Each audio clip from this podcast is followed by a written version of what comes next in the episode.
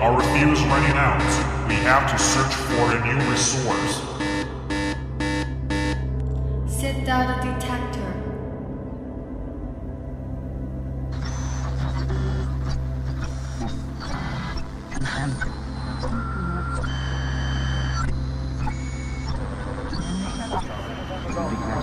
We got some signals. Let me check it. Planet, full of resources of English. We can get what we want there, especially the fuel and the nuclear energy to the airship.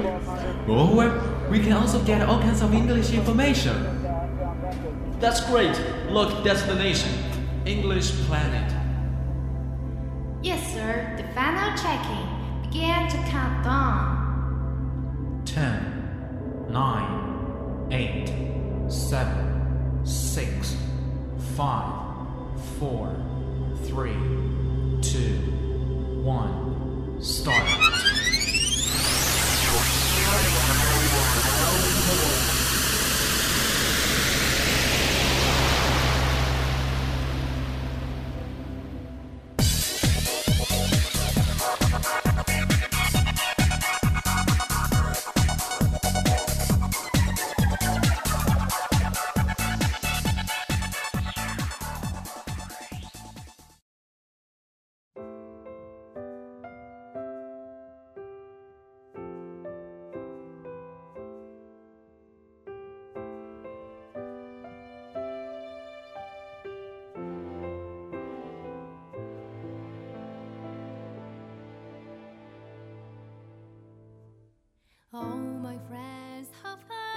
Good evening, everyone.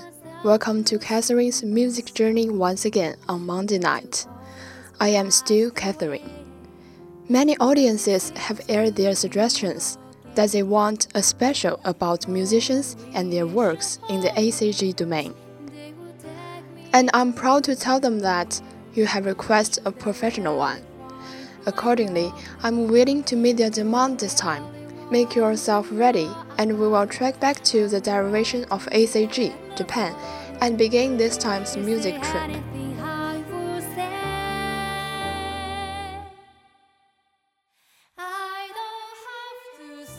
To most post 90s, the first name appearing in their brain when it comes to the ACG musician is probably Miyazaki Hayao, which is Gong Qijun in Chinese. I don't want to talk about him again, since he is well known enough. To compensate, I introduce another leading authority who is named Sawano Hiroyuki, Hongye in Chinese. His works dubbing the background music of many famous animes, such as The Team Medical Dragon, Gundam UC, Guilty Crown, and Attack in Titan. You may not have impression of his name, but you must have heard several of his works. The main proportion of his music is symphony, which is vast and intensive, so he can make the plot of the story come to a totally climax gradually. However, some critics hold the view that Sawano's music lacks in exquisite emotion and seem to be plain sometimes.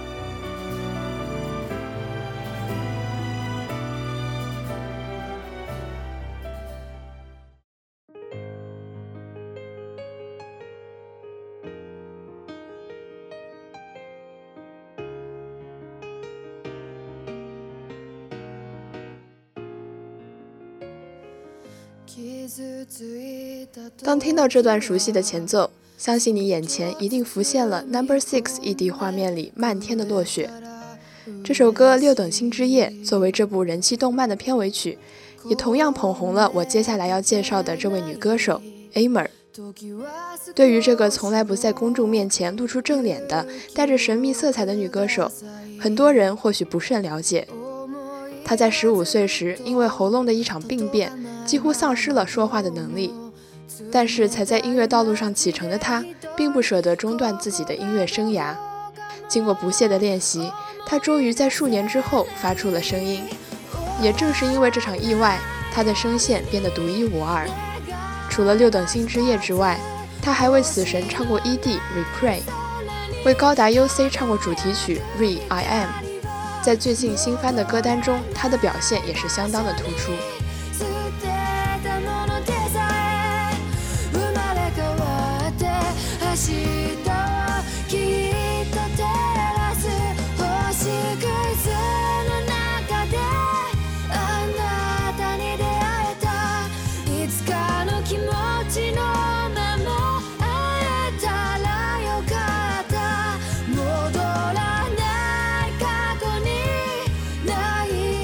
ことでさ生まれ変わって明日をきっと照らしてくれる。教えてよ教えてよその仕組みを。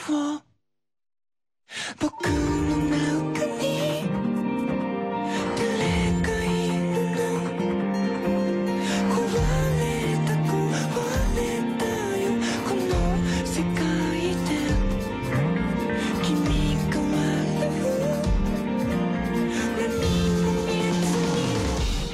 Unravel, the opening song for Tokyo Ghoul, made the name of the rock band group Rin Toshite Shigure resounded through half of the world. This band set up in 2002 and has experienced member replace. Its main singer, Kitajima Toru, has a character of talent, and all the band's songs are composed and given lyrics by himself. Moreover, the bass guitarist of this band group is a female, whose name is Miyoko, which seems fairly rare to Japanese rock bands.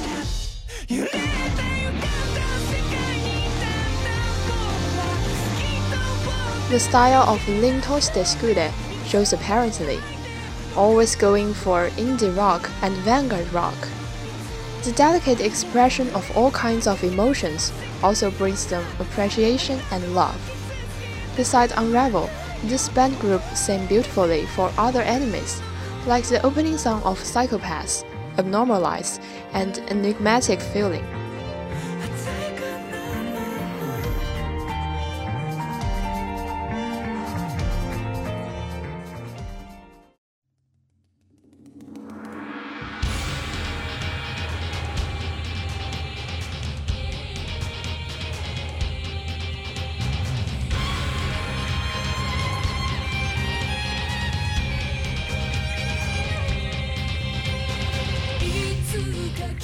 如果你喜欢黑执事、空之境界、Fate Zero 这类略带黑暗色彩的动漫的话，卡拉菲娜绝对是你不会错过的一组 A C G 歌手。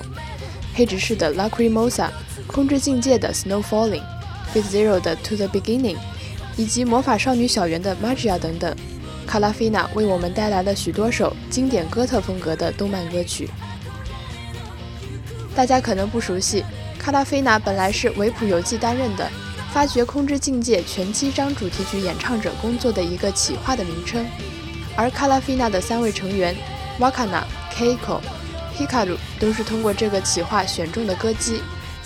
他们通过《空之境界》这部作品聚集在了一起，并合作了下去。而卡拉菲娜这个名字是来自古罗马尼亚语“逆神者”倒过来的发音。和队名一样，卡拉菲娜三位歌姬优美的声线带着神秘的色彩。也激发着听众的想象力。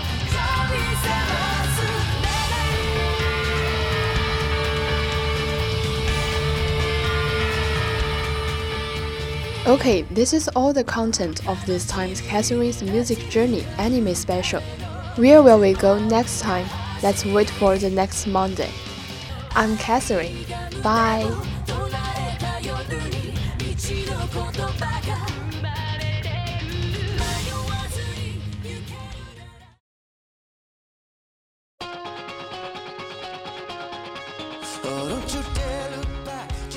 Everyone, you're listening to Oh My Gossip. I'm Selena. Today I'm going to lead you through the fourth part, all about the miracle.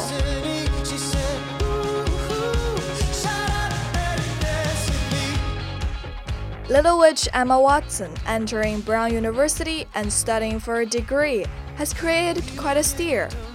After 11 years of filming the Harry Potter series, she threw away her magic stick, took off her costumes, and bid temporary goodbye to her actress career in full swing and booming fashion job.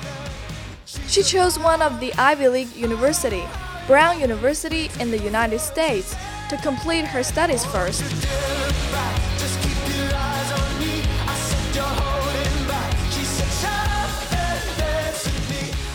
In our eyes, Hermione's is already a mark for Emma.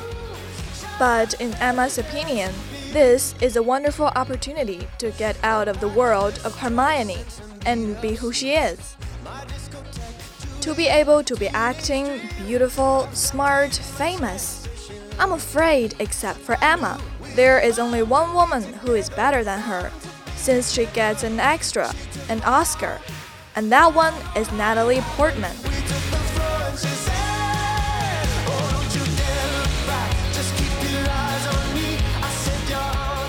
小魔女艾玛沃特森当年进入布朗大学攻读学位，引发了不小的轰动。长达十一年的《哈利波特》系列电影拍摄结束，她丢掉魔杖，卸下戏服，暂时告别了她如火如荼的演员事业和蒸蒸日上的时尚工作，选择先在美国常春藤名校之一的布朗大学完成学业。在我们眼中，赫敏已然与艾玛画上绝对的等号，而在艾玛看来，这正是走出赫敏的世界，真正成为她自己的绝佳机会。能够将演技、美貌、智慧和名气通通收入囊中的人生赢家，除了艾玛沃特森，恐怕就只有拿走奥斯卡小金人的娜塔莉波特曼了。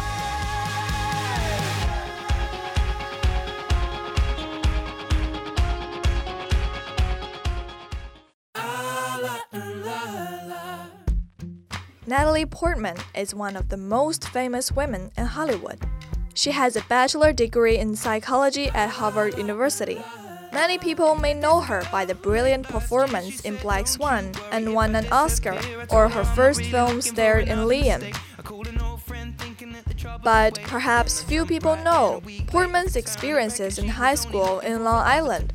Her thesis was selected into Intel Science Talent Award finalist. First listen to the name of this paper is just fantastic and is something I can never understand. At the same time, in the 69 year history of the Intel Science Talent Award, emerged seven Nobel Prize. She also studied the method of how to make waste heat into available energy. In addition, she can speak six languages Hebrew, English, French, Japanese, German, and Arabic.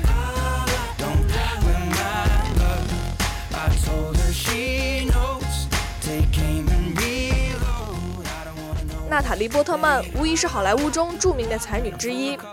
她曾在哈佛大学获得心理学学士学位。可能许多人熟知她凭《黑天鹅》中的表演而荣获奥斯卡影后，以及她最早出演的影片《这个杀手不太冷》。但可能很少有人知道波特曼在长岛读高中时的经历。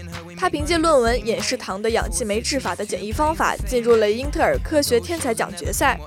首先听这个论文的名字就透着浓浓的学霸气息。同时，英特尔科学天才奖在其六十九年的历史中，共涌现出了七位诺贝尔奖获得者。他还研究了将废热转变为可用能量形式的方法。除此之外，他还会讲六种语言：希伯来语、英语、法语、日语、德语和阿拉伯语。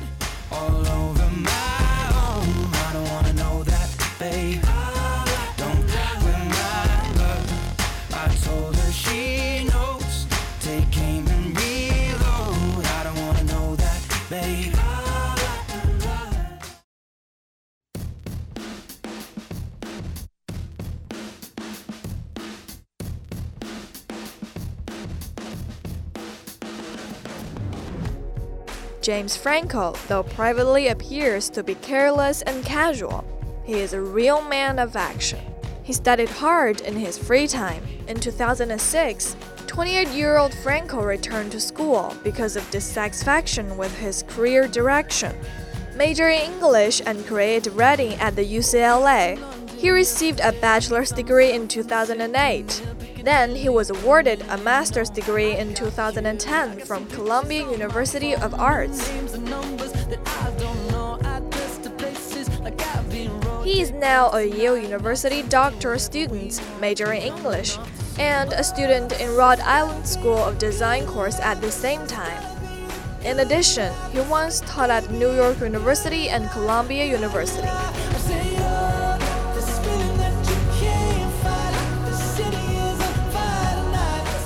詹姆斯·弗兰科虽然在刺杀金正恩和私底下很没节操的样子，却是实实在在的学霸。他戏外勤于学习。2006年时，28岁的弗兰兰因不满自己的事业方向，重返校园，在加州大学洛杉矶分校攻读英语与创意写作，于2008年获得学士学位。之后，他同时在四所学校就读研究生课程，并在10年获得哥伦比亚大学授予的艺术硕士学位。他还是耶鲁大学英语专业的博士生，同时在罗德岛设计学院修课。另外，他还曾在纽约大学以及母校哥伦比亚大学教书授课。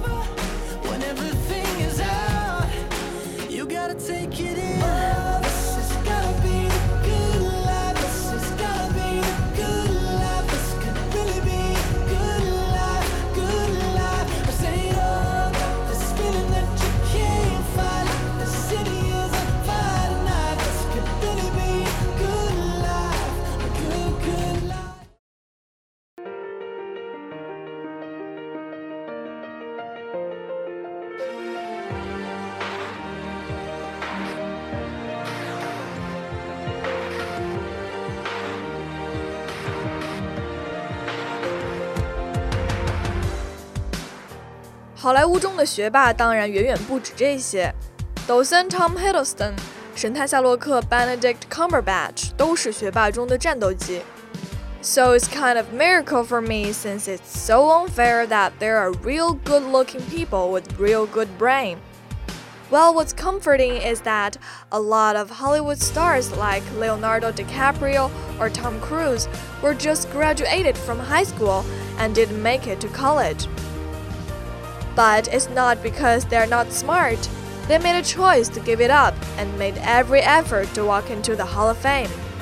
Their hard working is important and means than anything.